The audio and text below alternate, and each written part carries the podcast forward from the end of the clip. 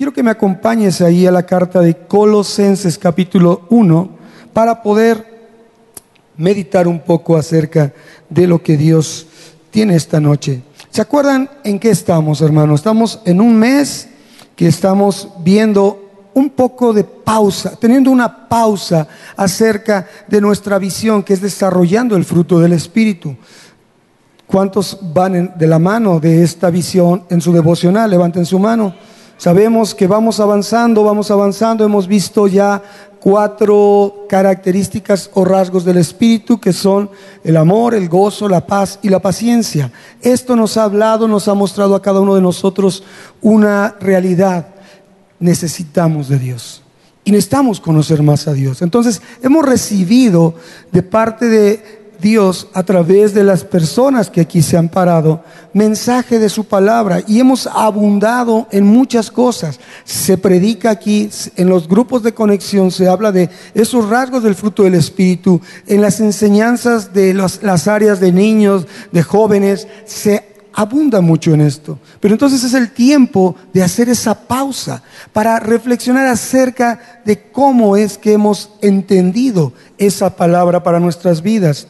El domingo compartí acerca de la importancia de cómo damos el, cómo continuar y permanecer en ese fruto y ese es manteniéndonos firmes, firmes como una condición espiritual para que no nos movamos, para que mantengamos esa perseverancia y esa persistencia del conocimiento y se haga evidente en un fruto en nuestras vidas.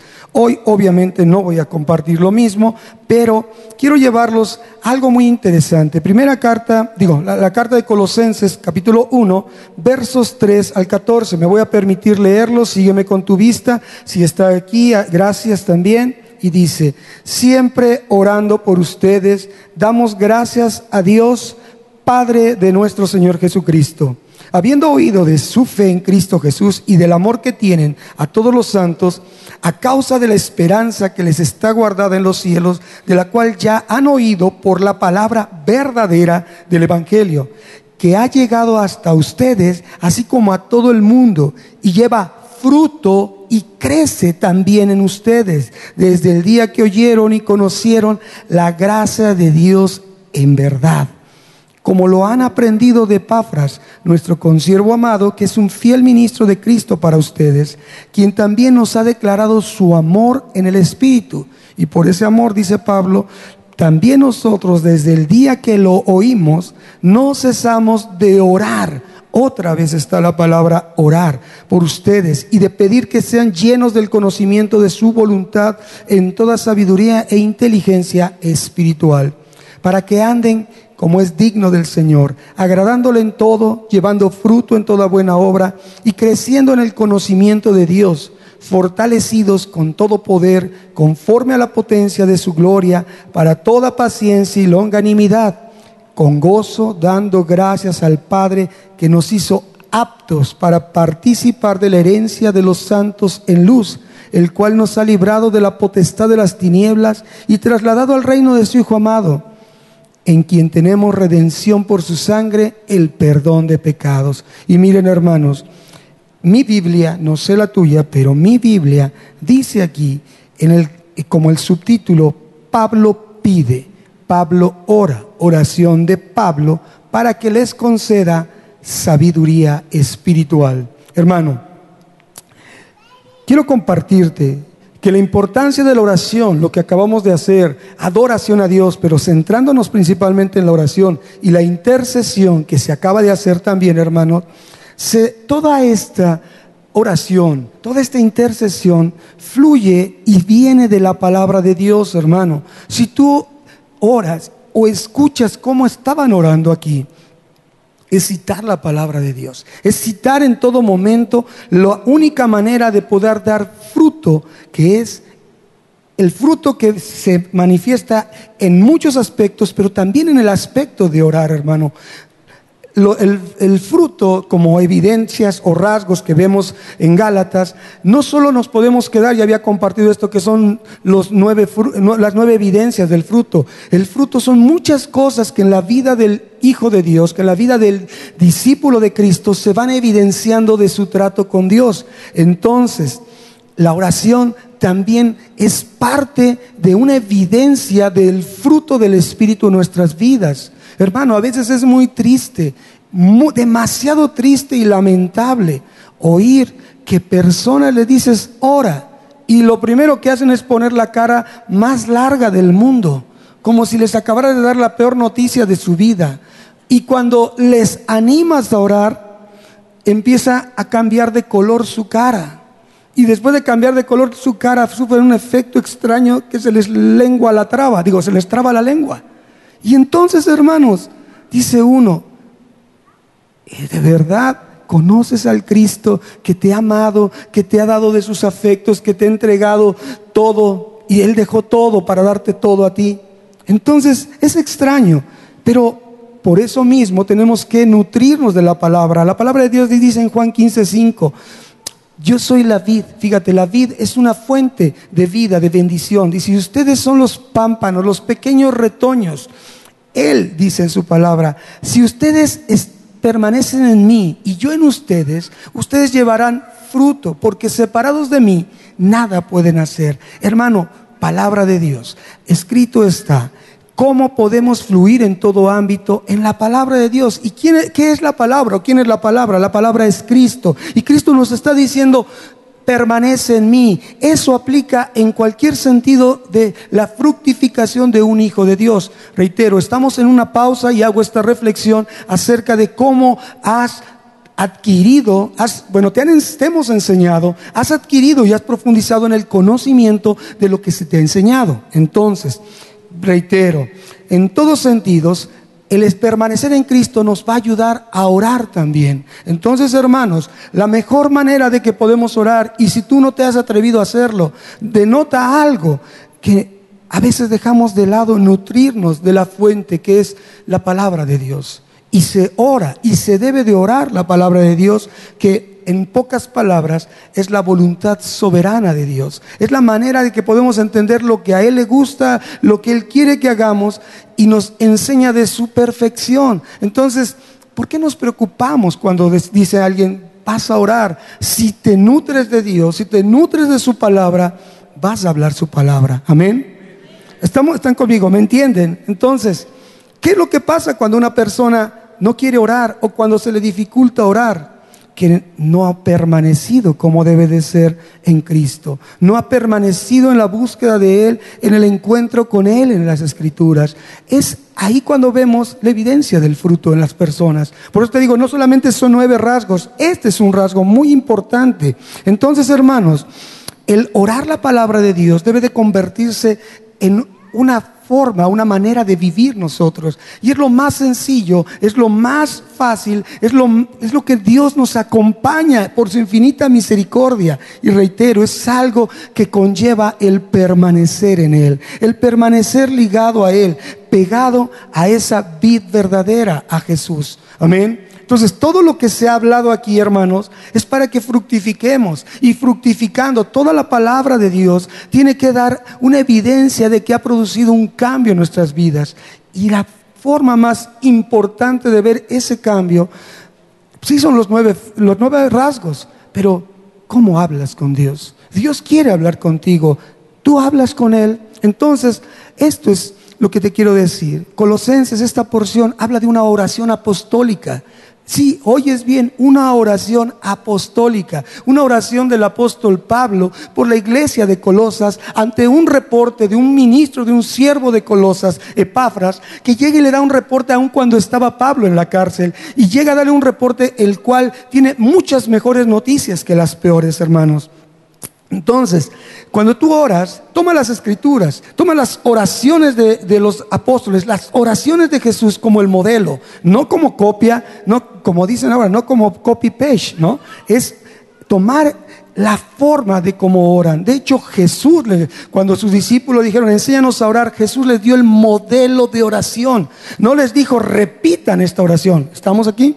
No les dijo, van a repetir 50 veces el Padre nuestro y serán oídas sus oraciones. De hecho, Jesús mismo en esa porción dice que a Él no le gustan las vanas palabrerías. Entonces, hermanos, el orar la palabra de Dios, lo que está escrito, porque es inspiración del Espíritu Santo, es la manera correcta de hablarle a Dios y pedirle bien para recibir.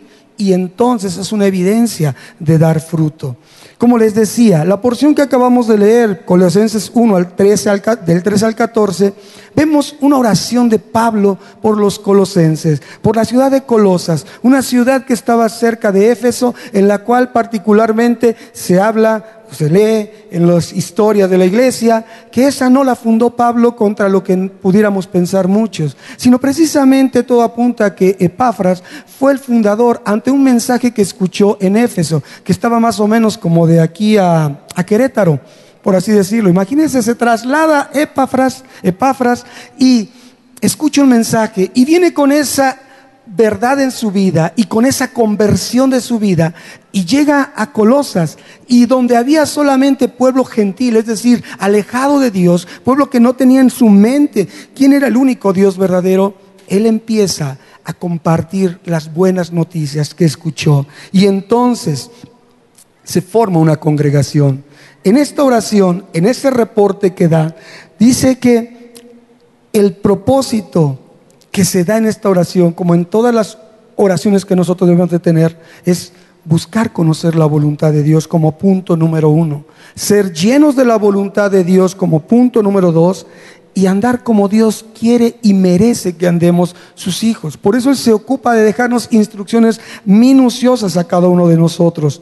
En esta porción hay muchos temas, para hablar de esta pequeña porción de 11 versículos, hermanos, tardaríamos horas, pero voy a extrayendo un mensaje acerca de esta oración que señala una verdad muy gloriosa, empieza por una gratitud. Dice aquí, siempre orando por ustedes, damos gracias a Dios. Hermano, ¿qué tan difícil es empezar a orar dándole gracias a Dios? Hay muchos motivos de gratitud a Dios. Entonces todo empieza con ese agradecimiento genuino dirigido al Padre que lo podemos reconocer como el autor de la gracia que fue vertida sobre ti, como el autor del amor, el autor de todo y quien nos ha dado todo, porque todo viene de Él. Él es el que da el crecimiento en nuestras vidas a, a raíz de una semilla, a partir de una semilla que se sembra en nosotros. Y dice que la oración se dirige siempre al Señor Jesucristo. Es una forma de entender cómo fructificar, porque vamos, lo acabo de decir, unidos a Él. Fuera de, eh, aparte de Él nada podemos hacer, pero unidos a Él, Él es la vid verdadera, la fuente de todas las cosas. Entonces, en esto que es la carta a los colosenses y que inicia una oración, hermanos, el reporte es favorable. Había fe, había amor y había esperanza. Y Pablo reconoce que el Evangelio estaba produciendo fruto, porque resalta características de ellos. Dice, lleva fruto y crece, lleva fruto y crece. Entonces, hermanos, vemos cómo Él está haciendo algo glorioso en aquellos que tienen una característica, y ahorita lo vamos a oír. Mira, hermano, dice la palabra de Dios, porque aún estoy ausente en cuerpo, no obstante en espíritu estoy con ustedes. Fíjese qué hermoso le dice Pablo a una iglesia, estando él encarcelado, gozándome y mirando vuestro buen orden y la firmeza de su fe en Jesucristo. Eso es algo notable, hermanos, fruto en nuestras vidas, ser firmes, firmes en las cosas de Dios. Mira, hablaba yo el domingo, que nosotros tenemos una, la firmeza es esa condición espiritual que nos permite dar a conocer que, tenemos, que tuvimos un verdadero encuentro con el señorío de Cristo a través de un genuino arrepentimiento, un cambio de mentalidad y esto nos llevó a iniciar un proceso de conversión, conversión genuina, que es la parte de sacar de salirnos del mundo, hermanos. Y de esa parte de salirnos del mundo viene ya después un proceso de santificación, que es sacar al mundo de nuestro corazón es fruto que se va dando evidentemente. Pero hablando de esta parte, hermanos, la forma de vivir como lo hacen ellos es ser realistas en nuestra vida. Es que a veces hay cosas buenas y a veces hay cosas malas. Pero la firmeza en la fe, hermano, nos permite llegar a, un, a, a entender que la perseverancia, la firmeza en la fe, en la gracia de Dios, eso es lo que produce el verdadero fruto que le agrada al Señor. ¿Por qué? Porque todos, como la iglesia de, de, Colosas, están expuestos, estamos expuestos a la, a rutina de los hábitos pecaminosos, a la influencia del mundo, hermanos, y en constante lucha con el enemigo de nuestras almas en nuestros pensamientos. Por eso, hermanos, es importante entender que esta carta que escribe Pablo como una oración es para que la iglesia no se aparte de la sana enseñanza, de la enseñanza pura y verdadera que fue vertida sobre ellos a través del Evangelio. Aquí, hermano, entendamos esto. La doctrina es una enseñanza que puede y debe de ser llevada a la práctica. ¿Se entiende esto? Doctrina, enseñanza que puede y debe de ser llevada a la práctica. Hemos tenido seis meses escuchando doctrina de la palabra de Dios. ¿Cuántos están de acuerdo? La pregunta sería, ¿cuánta de esa doctrina estamos llevando a la práctica? ¿Cuánto de ese conocimiento que adquirimos, si es que lo adquirimos, lo estamos poniendo por obra? ¿Cuánto, hermano?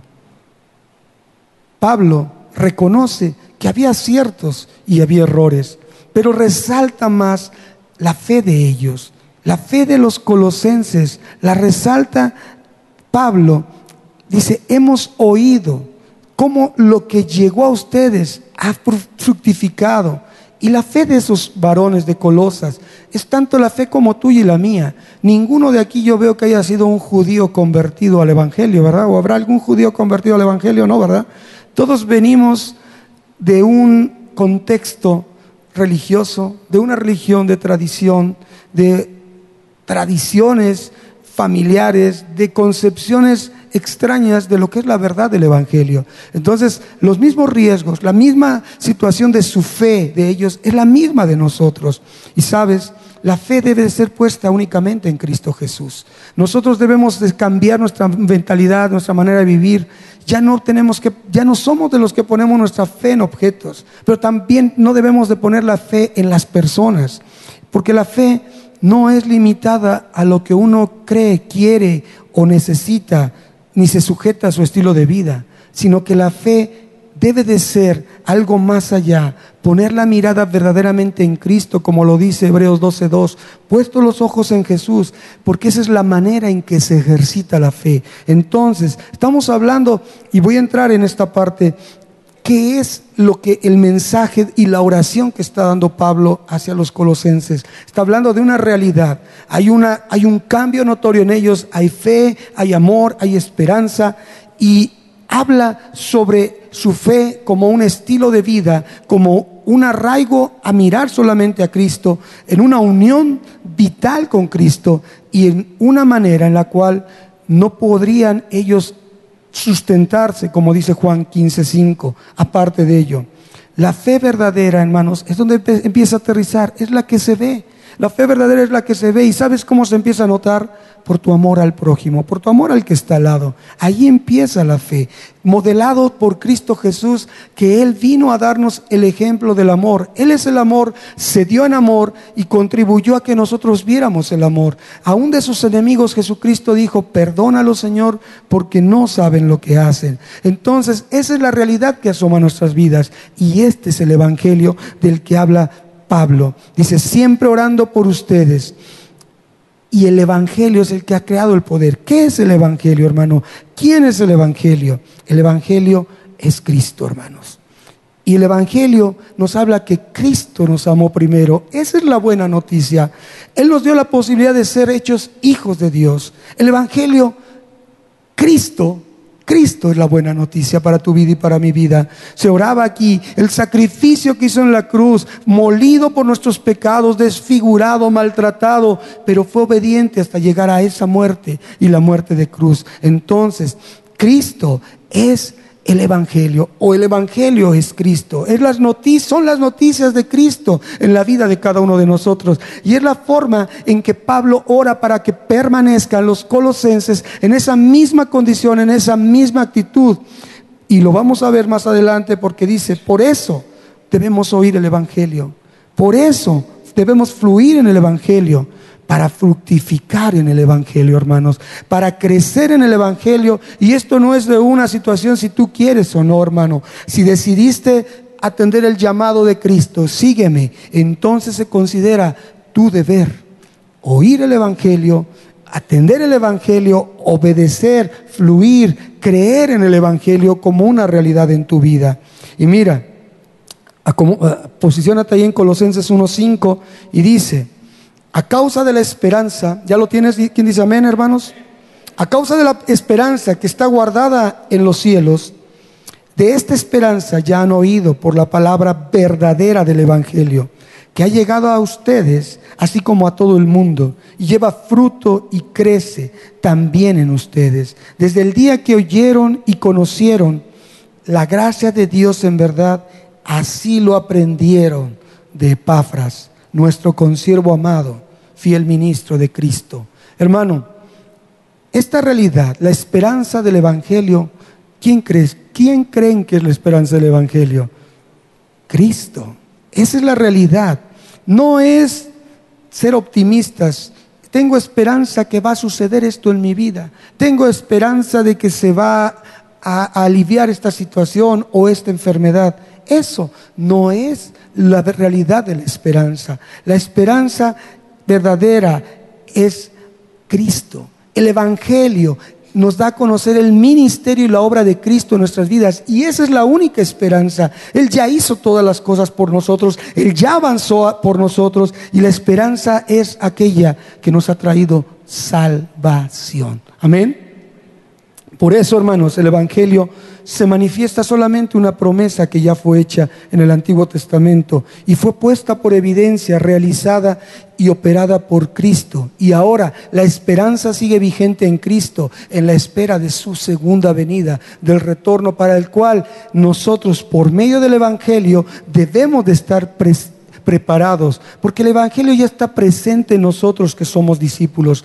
Todo esto tiene que ver con lo que se ha sembrado en ustedes. Epafras, dice, dice la palabra, lo aprendieron de Epafras.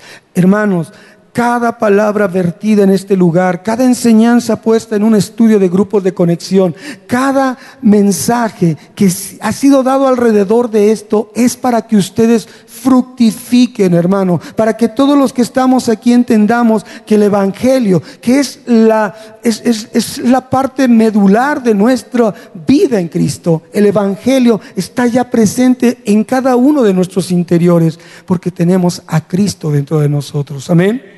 Esa es la realidad de nosotros. Y sabes, este camino, el Evangelio no se queda estático en una decisión de un día, en una decisión de un momento.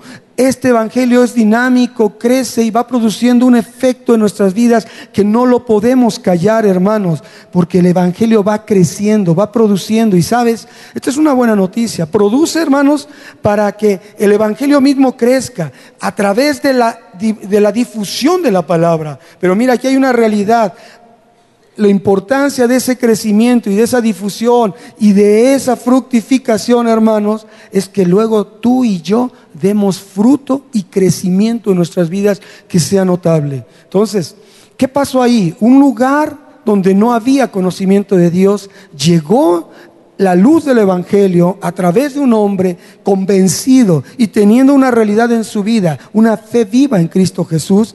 Y eso es lo que empezó a ser una obra en Cristo Jesús. Esa es la obra del Evangelio. Y sabes, no es solamente un mensaje para los no creyentes. Hay quienes tienen la concepción que el Evangelio, la palabra Evangelio, o sea, vamos a llevar el Evangelio a un hospital, vamos a llevar el Evangelio a un lugar donde nadie conoce a Cristo. Hermano, eso se queda a medias. El Evangelio no es un mensaje solamente para los no creyentes. Es el mensaje más vivo y eficaz para un discípulo de Dios. Entonces, por eso tenemos que entrar en la profundidad de tocar este tema. ¿Por qué Pablo oraba y hablaba precisamente orando por aquellos colosenses y hablando del Evangelio, el crecimiento y la fructificación del Evangelio? ¿Por qué, hermano? Porque el Evangelio en el discípulo crece, se desarrolla y tiene su razón de ser por lo cual fue escuchado, por lo cual tú y yo pudimos tener esa luz, ser alumbrados por Cristo Jesús.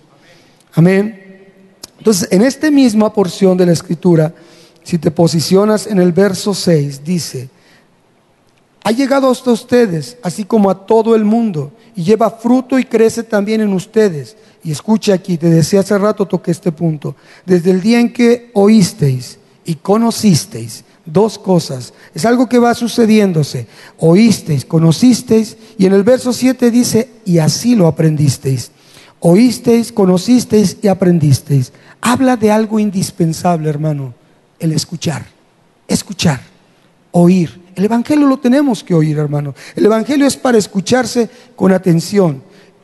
Y sabes, es un proceso inteligente, porque no podemos hacer otra cosa para entrar en, el razonamiento de algo sin primero no lo escuchamos con atención. Y eso que buscamos conocer entonces lo vamos a aprender. Y si lo aprendemos en ello, vamos a profundizar. Y también, hermano, vamos a poderlo asimilar para poderlo vivir. Aquí mira la intención de escuchar, de decirte esta palabra, este, esta porción, abundar es en la palabra conocisteis. Fíjate que esa palabra significa conocer sobre alguna marca. Algo, el Evangelio es una marca en nuestras vidas es familiarizarse por completo con. Entonces, aquí nos lleva el reconocimiento que hace Pablo de esos colosenses, es que los ve que se familiarizaron por completo, comprendieron y entendieron y supieron realmente de qué se trataba.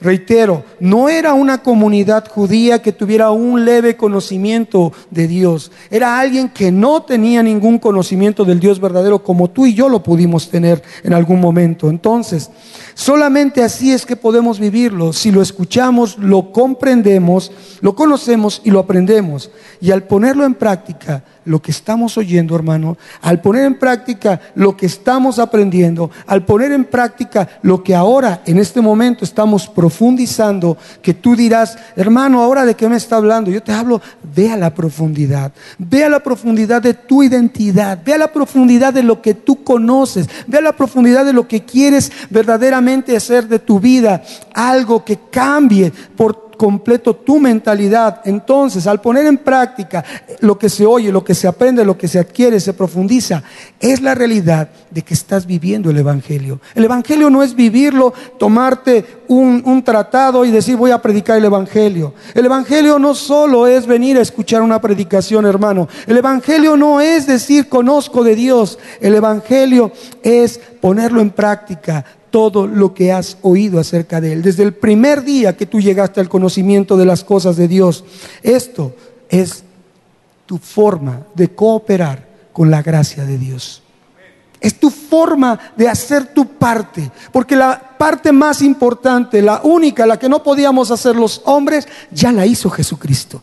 Y tu forma de cooperar con esa gracia de Dios que se manifestó a través de Jesucristo es que tú vivas lo que has escuchado. Que todo lo que se ha hablado aquí, hablando de esos cuatro rasgos del Espíritu Santo, el amor, la paz, el, amor, el gozo, la paz y la paciencia, que sea ya una realidad en tu vida, que no sea solamente algo que te enseñaron y algo que decidiste archivar en las muchas informaciones que hay de todo lo que puede rodearte tu vida.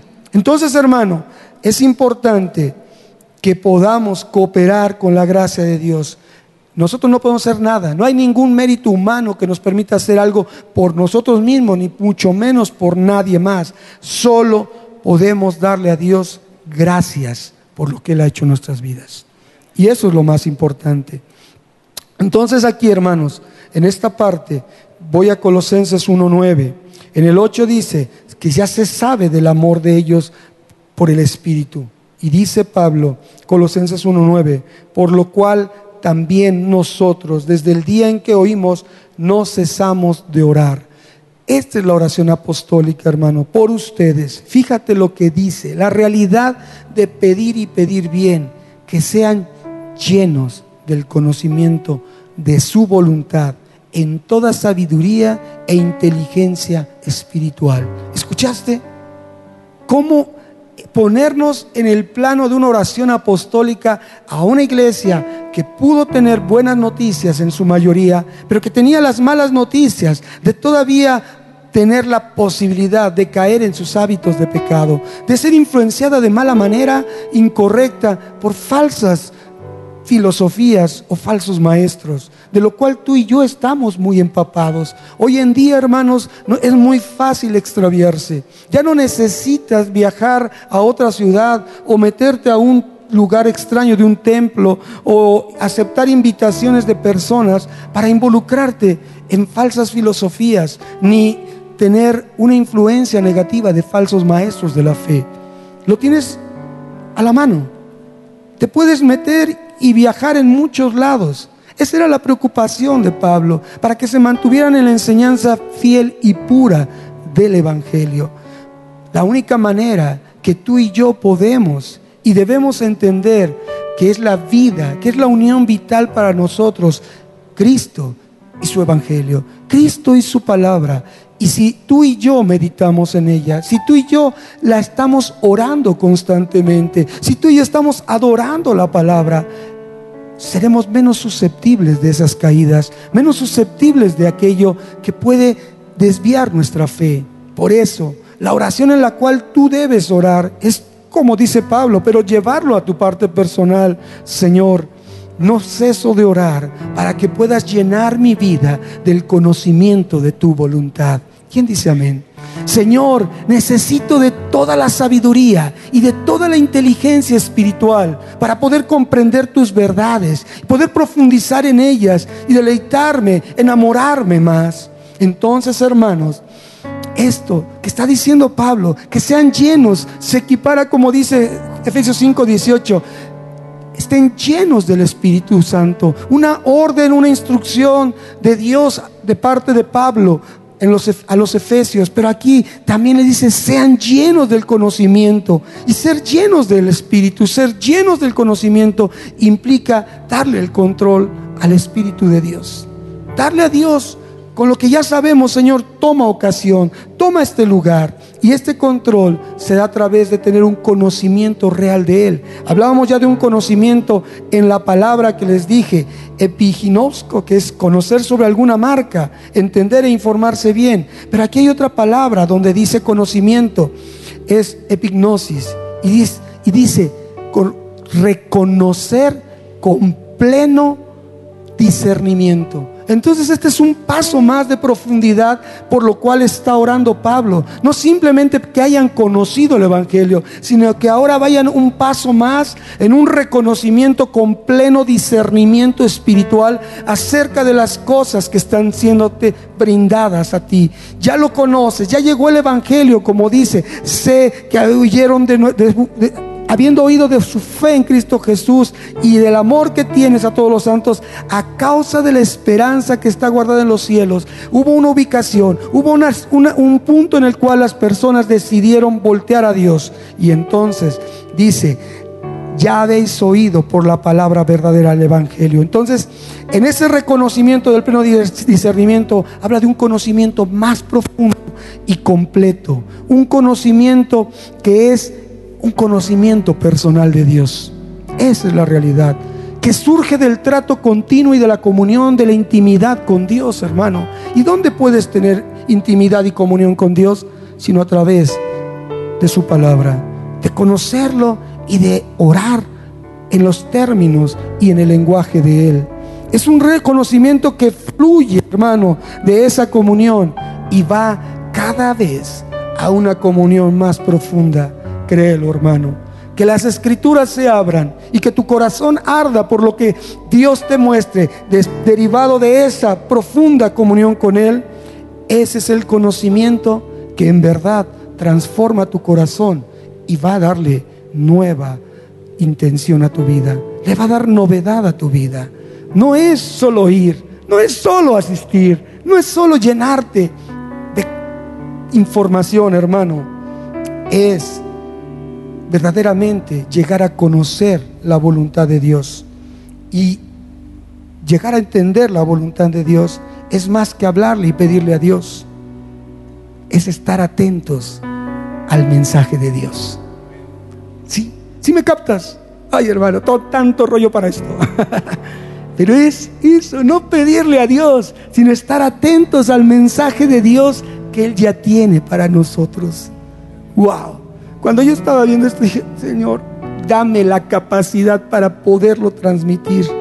Hermano, a veces oramos de una manera incorrecta y por eso tenemos el modelo de la oración, de las oraciones apostólicas, para orar el mensaje que Él ya tiene para nosotros y abundar en esto, porque esto es el Evangelio, porque esto es Cristo y en Él está la plenitud de todas las cosas, en Él se abren todas las posibilidades y en Él no hay ninguna cosa que Él no tenga bajo control. Por eso, sea cual sea la circunstancia de tu vida, sea cual sea las temáticas en las cuales estás enredado en las confusiones de tu mente, Pon atención al mensaje que ya está escrito para ti. Y cuando se te muestre ese mensaje, entonces disciérnelo con pleno discernimiento. Reconoce ese conocimiento. Abunda en él. Tómalo para ti. Hazlo tuyo, profundamente tuyo. Tatúalo en tu ser para que entonces vayas en un conocimiento rico, profundo y de total experiencia de la voluntad de Dios por su palabra. Amén. Gloria a Dios, hermano. Llegó el tiempo de terminar. Ponte de pie, hermano, y cierra tus ojos. Y que se quede esto en tu pensamiento. La palabra de Dios es la bendición más grande que pudimos llegar a tener. Por eso te digo, tenla enamórate, disfrútala, gózate, enternécete, alócate, porque ahí hay tantas cosas que hacen de tu vida una mejor vida, que hacen de tu destino un destino con vida y no un destino de muerte. Cierra tus ojos, hermanos. Habla también y escucha, que seamos llenos de toda sabiduría e inteligencia espiritual y el principio de toda la sabiduría, dice la palabra, es el temor al Señor. El principio en el cual es un temor de honra para Él, un temor reverente. Y la sabiduría espiritual dice apartarse de toda especie de mal. Entonces, hermano, hermana, con tus ojos cerrados, que esta oración sea para ti. Que esta oración sea una oración que renueve tu, vida, con un entendimiento cada vez más práctico acerca de lo que Dios dice, un entendimiento espiritual. Puedes entonces estar preparados para que no tengas posibilidad de ser engañado por el enemigo, que no, tengas posibilidad de ser engañado por tu propia carne y que no tengas posibilidad tampoco de ser seducido por el, por el mundo. Así que hermano, la preocupación de Pablo era que guardaran la enseñanza pura y fiel del Evangelio, el cual produce crecimiento por sí mismo y crecimiento y fruto en los que lo han escuchado. Así que hermano, en esta hora Dios ha hecho su parte. Ahora hagamos la nuestra. Ahora busquemos orar su palabra para sostenernos firmes y permanecer en su voluntad. Esa es la realidad de llegar al Evangelio. Ese es el poder del Evangelio. Esa es la virtud de prestar nuestros oídos para entender y aprender y poder vivir quién eres, quiénes somos a los ojos de Dios. Por eso debemos orar siempre de acuerdo a su voluntad y oír y orar su palabra fortalecerá con todo poder a aquel que pone su fe y su esperanza en Cristo, el Evangelio de salvación. La buena noticia, la verdad, el camino, la verdad y la vida, aquel sin el cual nada podemos hacer. Padre, en esta hora te damos gracias. Señor, que esta palabra de meditación, esta palabra que nos invita a la profundidad, esta palabra que nos invita a discernir de manera más profunda quién eres y qué nos has dado. Señor, te damos gracias por ella. A las personas que nos visitan por primera vez, les decimos esto. Si tú es la primera vez que vienes a un lugar así, si es la primera vez que escuchas que se abre la escritura para profundizar en las palabras de lo que el Señor ya quiere que entendamos que escribió para nosotros, entonces es una buena oportunidad para que tú puedas acercarte a un, a un nuevo caminar. ¿Qué te pide el Señor? Solamente que te arrepientas, que te arrepientas y te conviertas de esos malos caminos, que tú puedas llegar y alcanzar el perdón de tus pecados a través de conocer a Cristo y a través de tener intimidad con Él, para que tengas paz en tus en el resto de tus días, en tus pasos que continúan. Al final te esperamos para que puedas recibir una atención especial y dedicada para ti. Y al mundo de fe, Señor, tú sabes cuánto te amamos, Señor. Te rogamos, Dios, que toda la alabanza que pongas en nuestros labios sea para ti. Que tú la recibas, Padre, porque tú nos has bendecido con toda bendición en los lugares celestiales. Por eso es que estamos unidos ya a Cristo, Señor. Antes incluso de que hicieras el mundo, Señor, tú ya nos habías amado y nos habías elegido en Cristo para que fuéramos santos y fuéramos intachables a tus ojos. Señor, que sea esta palabra sobre nuestra vida una condición permanente de ser total y absolutamente santos, apartados, dedicados, exclusivos para ti, Señor. Bendícenos, Padre. Conoces quiénes somos. Alumbra nuestro caminar. Que tu palabra sea lumbrera en nuestro sendero, Señor. Te damos gracias en el nombre de Jesús.